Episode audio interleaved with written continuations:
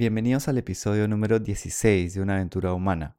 Hoy nos visita Mónica Bamonde. Es una reconocida nutricionista peruana especializada en alimentación basada en plantas o plant-based, quien nos va a compartir principios importantes para poder alimentarnos de esa forma, iniciar una transición y también hablaremos del propósito y de cómo el camino al éxito y a lograr lo que uno quiere no es una línea recta, sino es una línea curva que se va moviendo bastante y que necesita mucha resiliencia, perseverancia y pasión por lo que se hace.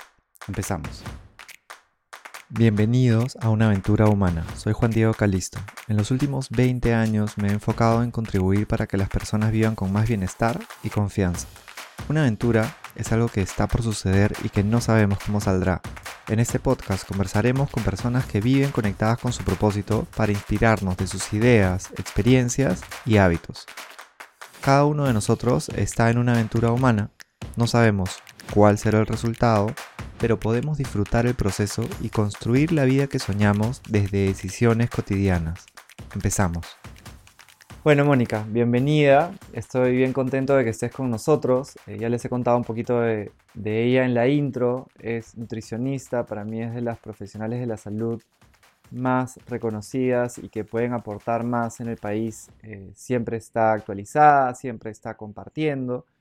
Eh, préstenle mucha atención a esta conversación y también vamos a tener la oportunidad de, conocerla y de hay experiencias que estoy seguro que, nos van a inspirar también. Bienvenida, Mónica. Muchísimas gracias por la invitación, es un honor. Yo sé que este es un proyecto nuevo que, se ha lanzado y que te está yendo súper bien y es un lujo para mí eh, poder compartir hoy día contigo esta conversación porque sé de la gran calidad de todos tus invitados, así que me siento muy, muy honrada de, estar aquí contigo y con todos tus seguidores. Mm. Gracias, Mónica. El, honor es recíproco. Eh, yo también, y bueno, yo ya, lo hemos conversado también, pero admiro bastante tu labor, tu, actitud también de siempre estar sumando, siempre querer contribuir y la calidad también de la, de la información y, del contenido que tú compartes. Eres eh, una invitada de lujo para una aventura humana. Quería empezar con una pregunta porque muchas personas se quedan con, la imagen del ahora, ¿no? Es, eh, ven que de repente alguien eh, le va bien, que, que tiene eco, e, en, tu caso tus, tus, mensajes son muy recibidos eh, por otras nutricionistas, por otros profesionales de la salud, por personas en general, pero no saben la historia que hay detrás de cada uno. Cuéntanos un poco eh, cómo fue tu camino, cómo fue tu proceso desde que empezaste a estudiar y cómo has llegado hasta donde estás hoy. Sí, eh, a veces sorprende un poco, porque como tú dices, es como que la gente piensa que siempre fuiste nutricionista, ¿no?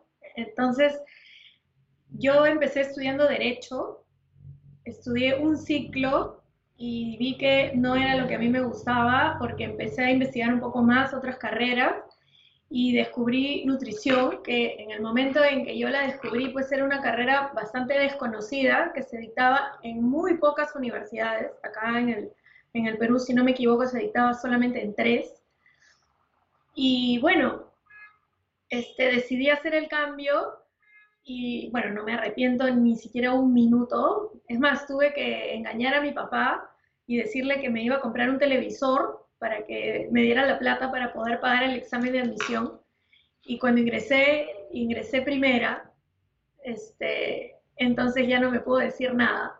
Y bueno, dejé, la, dejé todo lo que estaba haciendo, porque también estaba, yo estudiaba y trabajaba, tenía una tienda en San Isidro de todo lo que era venta de útiles de escritorio y fotocopias.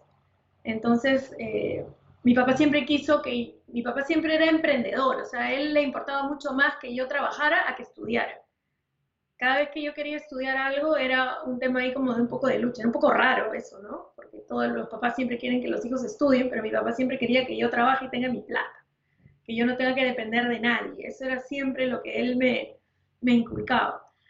Entonces, bueno, empecé a estudiar, este, empecé a estudiar y, y dejé todo y por por temas personales, ¿no? Sobre todo de salud, cuando estaba en octavo ciclo, tuve que dejar la, universidad, ya en octavo ciclo, y lo cual para mí fue bastante doloroso.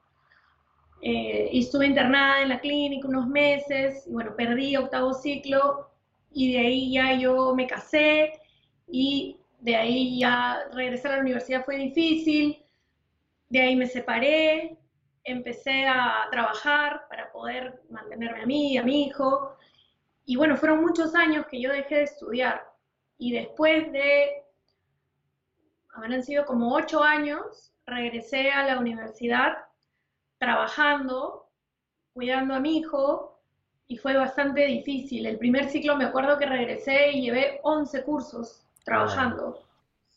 Sí, fue un ciclo así que nadie me podía ni hablar, creo, porque podía morderlo. Estaba así, pero, pero lo, lo logré terminé los cursos que me faltaban de estudio, hice mis prácticas, elegí hacer mis prácticas en el OAISA, a pesar de que tenía otras prácticas pagadas, yo elegí el OAISA porque sentía que eso era lo que yo necesitaba para poder aprender eh, como se debe, ¿no?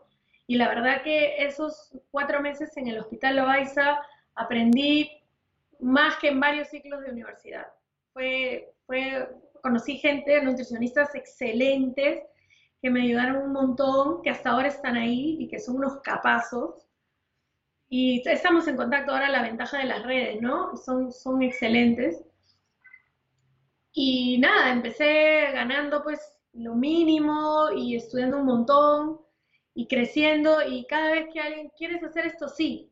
O sea, yo creo que lanzarse, ¿no? A veces no lo dominaba, pero buscaba ayuda, buscaba libros, y trataba siempre de hacer todas las cosas bien y seguir creciendo y aprendiendo, ¿no?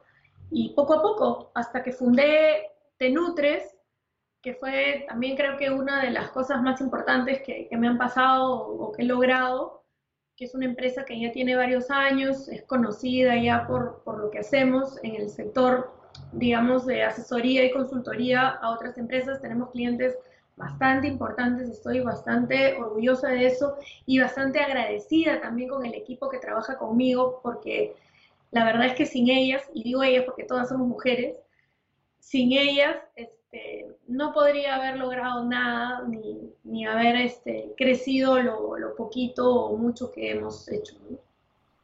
Mm, gracias por, por todo ese viaje que nos has eh, resumido en tan poco tiempo. Hay tanto de, valioso, pero quería resaltar cómo, ¿no? Me hace acordar esta imagen que dice, ese es el camino hacia el éxito y te, ¿no? te, dibujan una línea ¿no? casi recta.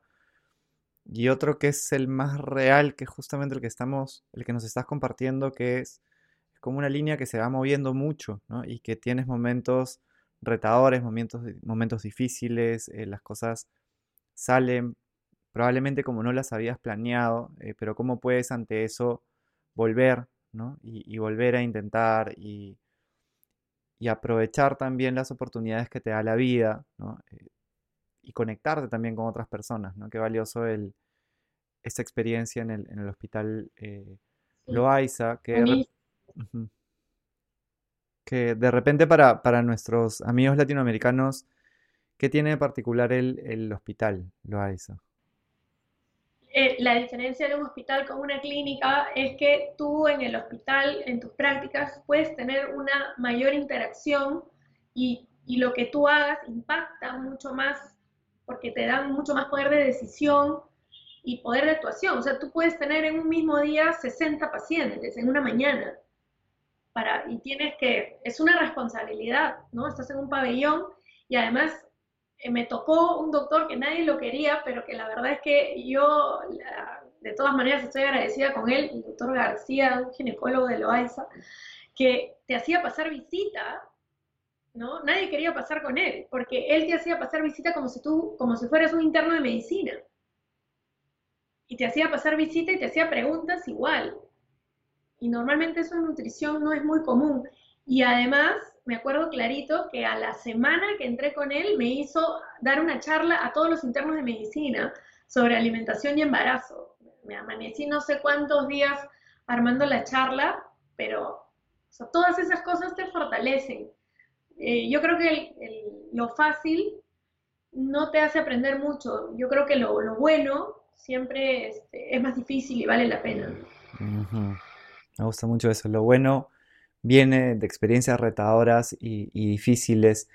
Y los cambios que las personas quieren hacer en su alimentación, eh, lo hemos conversado justamente en, episodios pasados con los entrevistados también.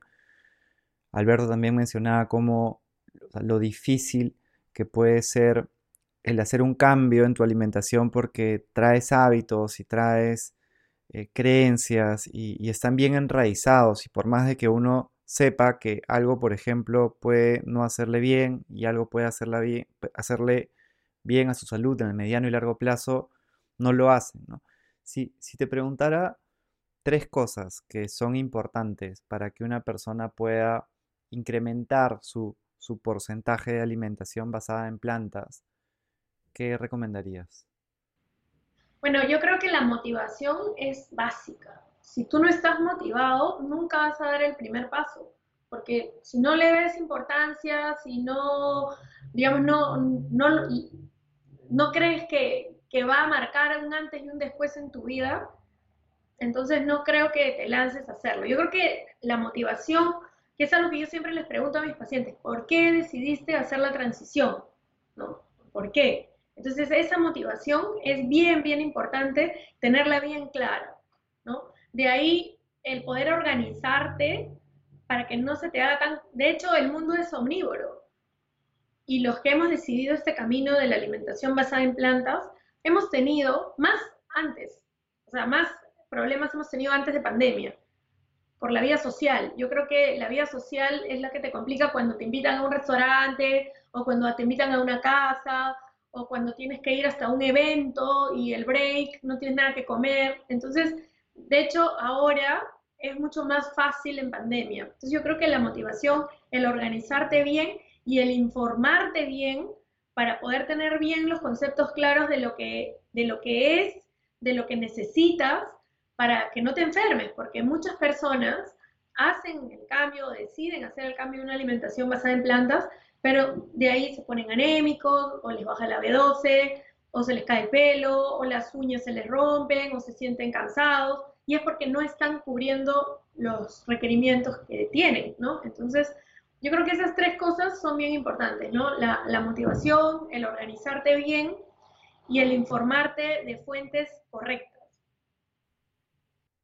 Mm, qué importante que es la motivación, ¿no? El, y, y encontrar encontrarle un porqué un poco más enraizado a esa, motivación, porque es distinto.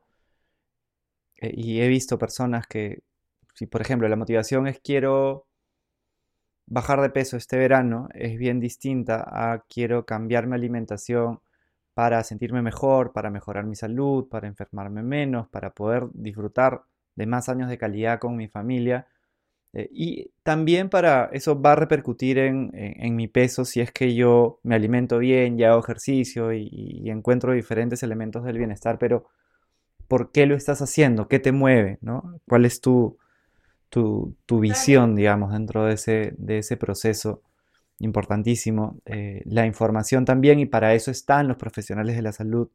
De todas maneras, en las notas del episodio vamos a poner eh, a Tenutres y poner tu contacto para que también puedan eh, encontrarte, ¿no? Porque siempre lo que yo también recomiendo, lo primero es una nutricionista que te pueda orientar, que te pueda acompañar en este proceso, porque creo que en general, no sé cómo lo ves tú, pero tanto los omnívoros como los vegetarianos, como los veganos, como los plant-based, en general he encontrado el común denominador que no saben cómo están de salud. ¿no? se, no se suelen hacer estos exámenes, entonces puedes encontrar un omnívoro que de repente está bajo en, B12 o, en, o, un vegano que también está bajo. Qué importante que es el, el hacerte estos exámenes para saber cómo estás y el ir, ir con ese proceso con un profesional de la salud. Sí, pero también está a veces el tema de la, de la confusión, porque no sé si viste el post que subí ayer, que hay tanta información porque hay diferentes corrientes, ¿no? Hay nutricionistas que te dicen que si no comes carne este, te vas a enfermar o no te va a crecer el músculo, que, que si los niños no toman leche no van a crecer. Hay otros nutricionistas que si te dicen que si tomas leche te va a dar cáncer. O sea, hay cosas tan opuestas con alimentos tan comunes que yo tengo, o sea, los entiendo perfectamente, ¿no? A los pacientes cuando llegan pues con conceptos, me preguntan, no entiendo, vengo de, de mi doctor y me ha dicho que tengo que comer sangrecita, entonces, ¿cómo no le van a creer? Supuestamente un doctor sabe lo que dice, ¿no? Mm. Entonces, todo eso es bien confuso y, hay que ver, y hay que tomar las cosas, digamos, con pinzas y informarnos de todo un poco, quizás, de personas que, nos interesen por, la corriente por donde nosotros queremos ir y al final nosotros poder tomar nuestras propias decisiones bien informados. Fundamental. Claro, y, creo que hay que, a mí me llamó mucho la atención cuando eh, veía comparativamente en América Latina y en el Perú eh, y en Estados Unidos también, los doctores en general cuánto estudiaban de nutrición y, era algo muy limitado, ¿no? Eh, incluso carreras de nutrición tienen muy poca información en muchos casos, ya está cambiando y, y, me lo has comentado y lo han comentado también otros, otros profesionales de la salud que ya la información sobre los beneficios de una alimentación basada en plantas cada vez está apareciendo un poco más, pero claro, un doctor que llevó de repente un curso o dos cursos a lo largo de toda su carrera vinculados a esto hace mucho tiempo y que no se actualiza, eh, podría encontrar muchos beneficios al actualizarse, al ver lo que está pasando, al tender puentes, que es lo que hacemos también desde, desde Perú Plan Base, entre doctores, entre nutricionistas, para que todo se, se potencie, ¿no? quería claro, y, y derivar, ¿no? Derivar, que es importante que acá en el Perú no se suele hacer. En Estados Unidos sí eh, hay mucho especialista y los profesionales de la salud en general derivan al especialista que corresponde. Acá en el Perú en eso todavía somos un poquitín egoístas y no derivamos. Mm, importantísimo. Algo que veo en ti, Mónica, es que siempre das tu tiempo y tu energía para sumar, estás haciendo entrevistas, estás haciendo eh, cursos, talleres, lives. Eh, yo, veo mucho esta intención de quiero sumar, ¿no? Quiero sumar, es algo, una motivación muy, muy intrínseca, muy interna, y eso permite educar, permite contribuir con información valiosa que mejora la salud desde un sustento científico. Quería preguntarte qué es el propósito para ti y cómo lo vives? Como parte de lo que yo he aprendido, ¿no? De lo que, de este estilo de vida que he elegido hace unos ocho años más o menos, hacer el cambio, es eso, ¿no? Tener un propósito es algo que te suma. Y además, yo creo que al final la vida es tan corta que, que, lo que va a importar y lo que más va a durar es lo que tú dejes cuál es el legado que tú vas a dejar, no, no solamente para tu familia y para tus hijos, sino en general para todos.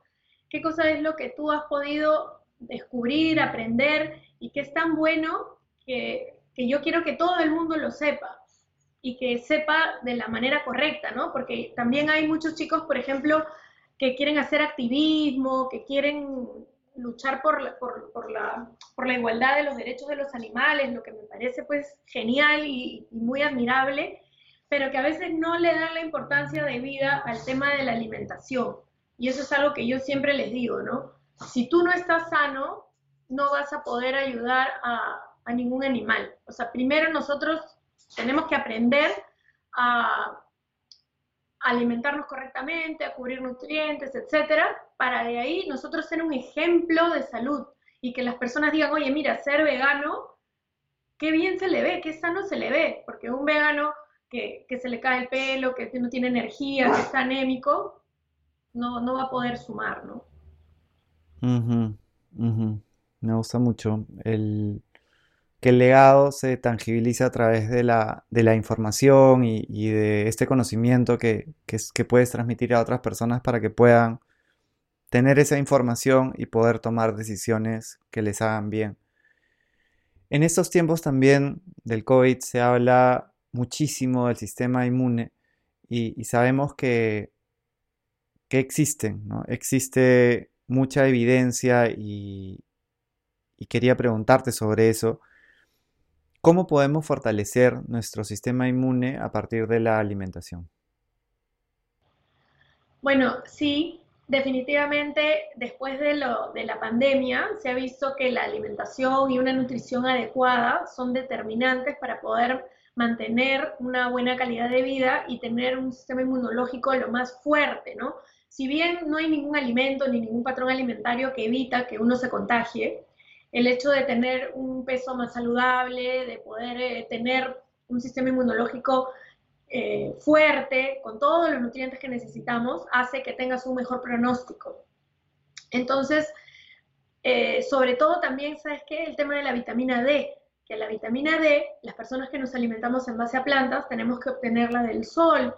Y desgraciadamente en la pandemia, pues todos hemos estado también un poco más metidos en casa, ¿no? No, no le hemos dado tanta importancia a la vitamina D y la vitamina D también se ha visto en los estudios que en las personas que tenían un peor pronóstico han estado más bajas. Además, las personas que tienen un sobrepeso o una, o una obesidad importante también tienen niveles más bajos de vitamina D. Entonces, la, nutrición, que es diferente a alimentarse, porque alimentarse es cualquier cosa que uno se mete a la boca, pero nutrirse es cubrir requerimientos. Entonces, cuando nosotros nos nutrimos, cubrimos requerimientos, tomamos nuestro sol, descansamos lo que tenemos que descansar, tenemos actividades que nos relajen, etcétera. Entonces podemos tener un mejor pronóstico en caso nos contagiemos. Pero sí, definitivamente una alimentación basada en plantas puede ayudar a tener un mejor este, sistema inmunológico por todo este tema, sobre todo de la microbiota, ¿no? Todavía falta mucho por aprender, mucho por estudiar, pero si nosotros hemos escuchado hablar de prebióticos y probióticos, los prebióticos bueno, son la fibra que alimenta a los probióticos o la flora bacteriana buena que nosotros tenemos en el intestino. Entonces, comer vegetales, frutas, verduras, menestras, semillas, frutos secos, etcétera, alimentan a esta flora benéfica que tenemos en el intestino delgado y que nos va a ayudar a tener un mejor sistema.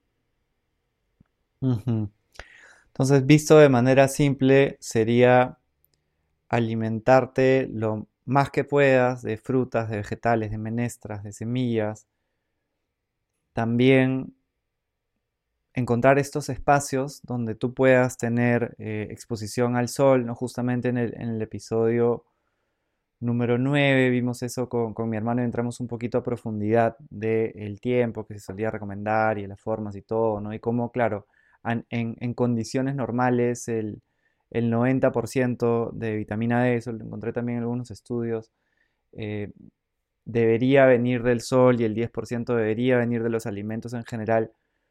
Y si no estás llegando a cubrir eso, eh, primero tienes que saber, saber cómo está, porque si no, nunca vas a saber si estás llegando o no estás llegando, ¿no? Y cuando ya sabes, ahí puedes ver cómo te puedes suplementar.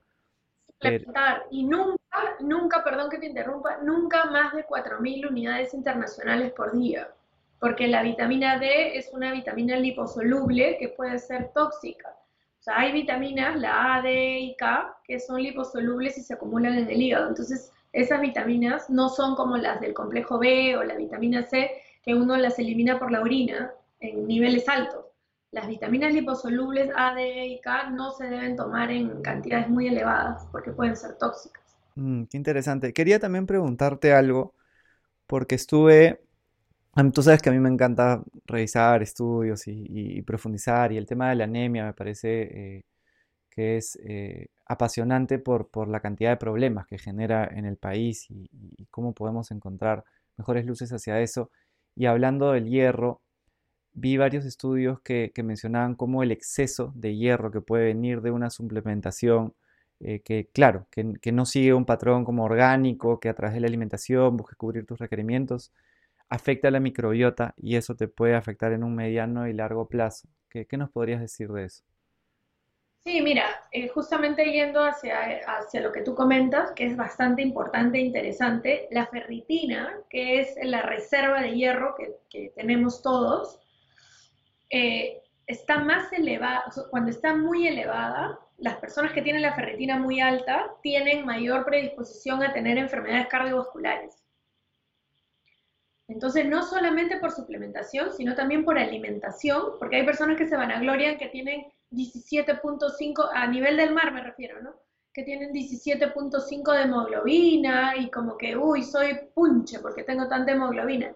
En realidad no es bueno tener la hemoglobina tan elevada ni la ferritina tan elevada porque es un factor de riesgo de enfermedades cardiovasculares.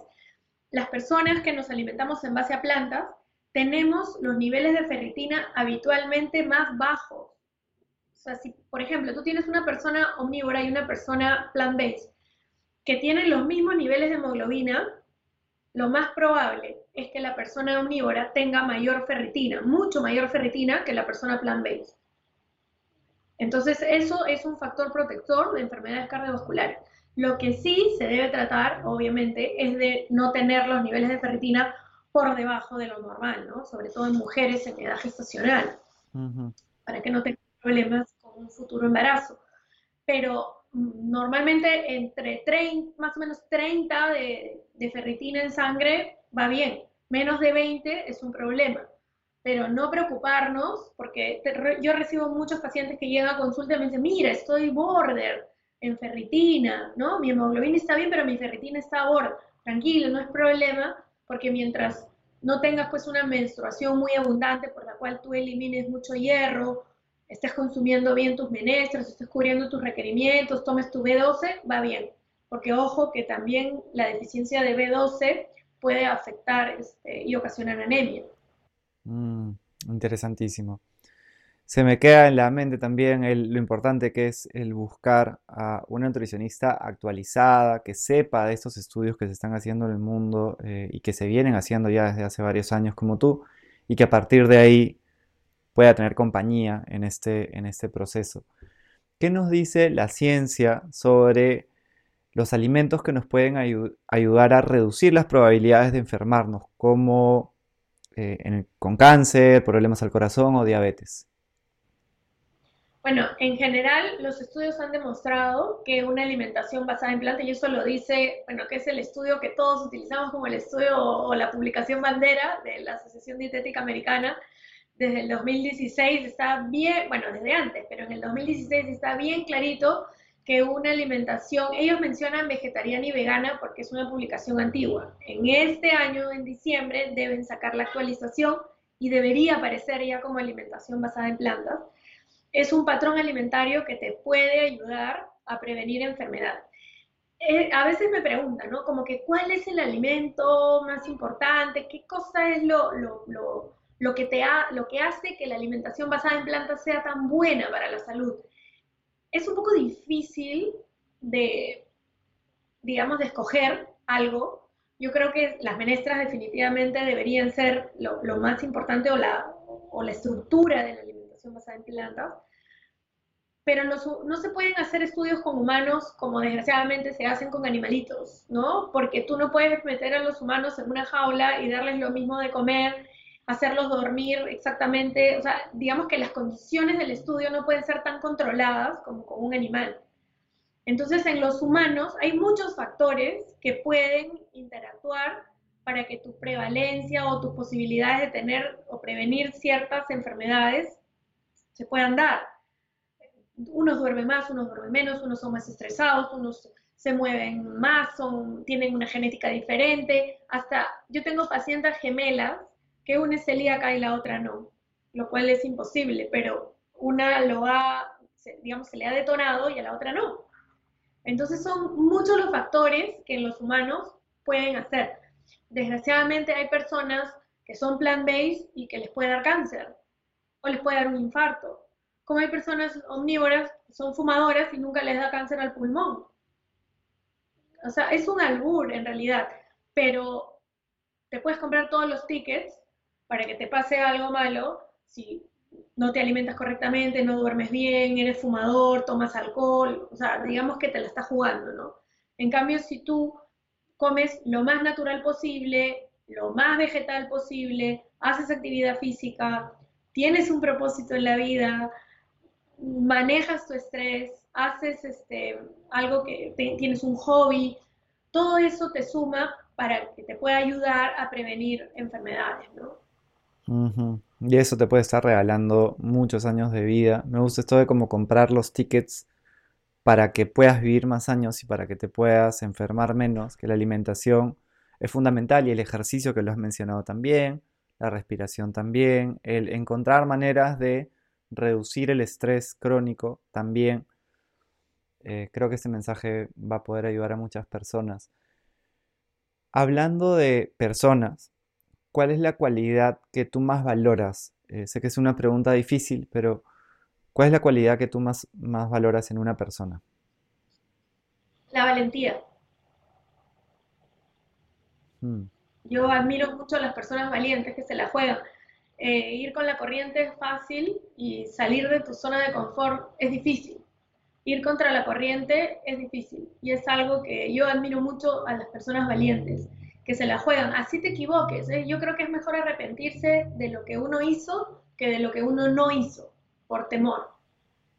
Mm. Mm.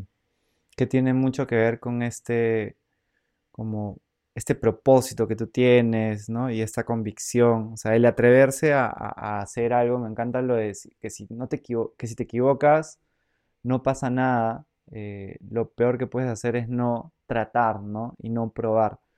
Y, de alguna manera creo que, por lo menos hablo de, la, educación que, que he podido ver alrededor, es algo que, que no se aborda, ¿no? Al contrario, es si te equivocas te voy a castigar. Entonces, qué, valiosa que es la, No, ¿quién no se equivoca? O sea, imagínate, no somos perfectos. Es, es, eso es un tema ahora que también, ¿no? La gente, y, te digo por mis pacientes porque se estresan mucho, porque me escriben, me comí un pan integral que tenía leche. O sea, es como que ya, ya, ya no soy vegano, ya soy perverso no pasa nada. Todos en algún momento nos hemos equivocado y, no pasa nada. O sea, ah, siempre hay que, o sea, digamos que yo creo que el valor está en tratar de hacer lo mejor posible y que las decisiones que tomas, eh, en el momento que las tomas, tú crees que es lo mejor.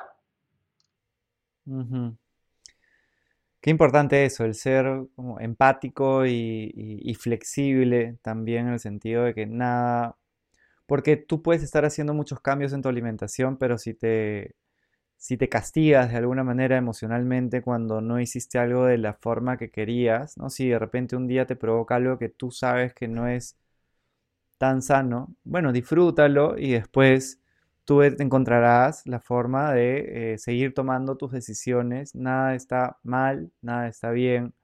Eh, lo que sí, claro, cuando tú repites un patrón, a lo largo de los años las probabilidades de éxito o de fracaso puestas desde esa, desde esa óptica eh, pueden funcionar o no pueden funcionar, ¿no?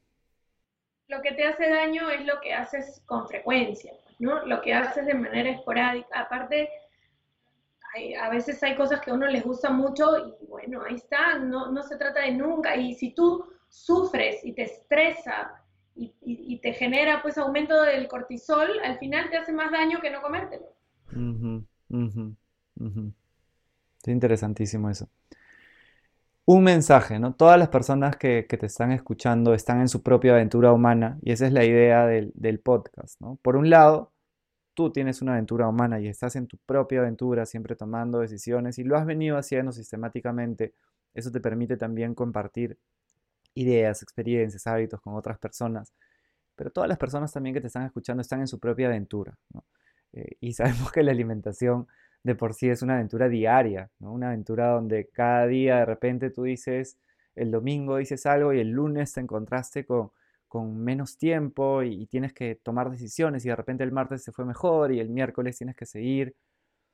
Y, y hay muchas también nutricionistas que, que nos están escuchando y que van a poder inspirarse y en general personas eh, que quieren hacer un cambio en su alimentación o vivir más conectados con su propósito, ¿qué mensaje les, regalarías? Bueno, mi, mi, mensaje sería que si tienen algo en mente que quieran hacer, que lo hagan. Obviamente algo que no genere pues un daño ni a ellos mismos ni a las personas en general pero que a veces nosotros dejamos pasar el tiempo para hacer algo que nosotros queremos y la vida es muy corta. Entonces, las cosas pasan porque uno hace que sucedan. Tenemos que tomar acciones y yo creo, a mí me encanta tener proyectos.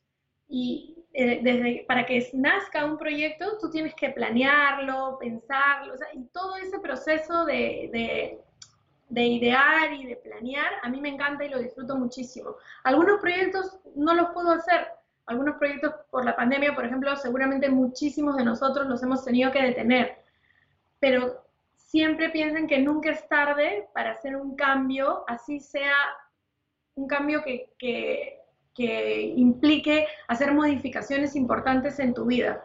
Nunca es tarde para empezar. Yo este, puedo dar fe de eso. Yo tengo 52 años y mi cambio empezó hace 8 años, o sea, ya bastante grandecita. Y muchas personas del entorno, no, no mi entorno cercano, pero en un entorno, digamos, más o menos cercano, que que te vas a quedar sin pacientes, que nadie va a querer ir a consulta contigo, que te van a tener miedo porque van a creer que quieres volver veganos a todos. ¿Cómo te vas a volver vegana? ¿Cómo vas a atender? La, en la clínica te van a sacar. O sea, normalmente la gente, seguramente con mucha buena intención, ¿no? Pero tienen temores. Y por eso yo valoro mucho la valentía para poder tomar decisiones que al final nos van a hacer más felices y yo creo que de eso se trata el tiempo que vamos a estar en este mundo, ¿no? Tratar de tener la mayor cantidad de momentos felices y poder compartir esa felicidad con, con todas las personas. Y bueno, para mí el tema de los animales es algo que me, que me conmueve mucho. Este, mm, el, el, poder salvar vidas y saber que podemos ayudar de, de alguna manera a que muchos menos animales sufran y mueran, eh, es algo que a mí me, me levanta de la cama todos los días, ¿no? Y me, afecta mucho. Muchísimas gracias, Mónica. Em, me hace acordar a, lo que hemos empezado hace ¿no? justamente dos años y medio, ¿no? De Perú Plan Base, como también fue una aventura, fue, mira, tenemos que generar valor, tenemos que hacer algo, cómo estuviste ahí también desde un inicio y estás ahí, y cómo hemos podido contribuir con bastantes personas ya en los, en los dos eventos que hemos hecho. Eh, y estoy seguro que, eso hace que se siga esparciendo. ¿no? También lo vamos a poner en, las notas eh, para que puedan eh, profundizar, para que puedan informarse que es este paso tan importante para generar un cambio en la, alimentación. Gracias por estar con nosotros y sería un, lujo volverte a tener pronto también.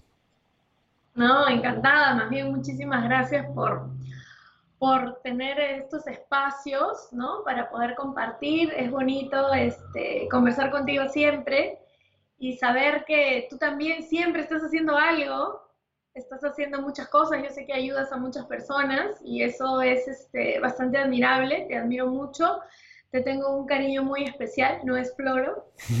y, este, y nada, estoy segura que esta aventura humana es la primera de muchas aventuras que tú eres bastante joven, así que tienes bastante tiempo para seguir ayudando a muchas personas. Muchas gracias por la invitación. Gracias a ti, Mónica. El, cariño y la admiración, sabes que es recíproco y, y también cuando nos encontramos en aventuras humanas buscando, buscando generar valor, buscando compartir lo bueno que hemos podido recibir de una forma o de otra en nuestra vida, creo que es cuando el impacto se multiplica. Y, esta conversación y, tú también y lo que, lo que compartes y lo que representas, eres un ejemplo de eso. Mucha energía para todos tus proyectos y eh, nos vemos pronto. Un abrazo grande. Gracias. Chao. Chao, a todos. Chao. Si te gustó este episodio, compártelo con alguien que creas que le pueda sumar y puedes también etiquetarnos en alguna historia de Instagram o compartir un review en Apple Podcast o unos comentarios en nuestros videos de YouTube para que podamos llegar a más personas. Gracias por escucharnos y nos vemos pronto.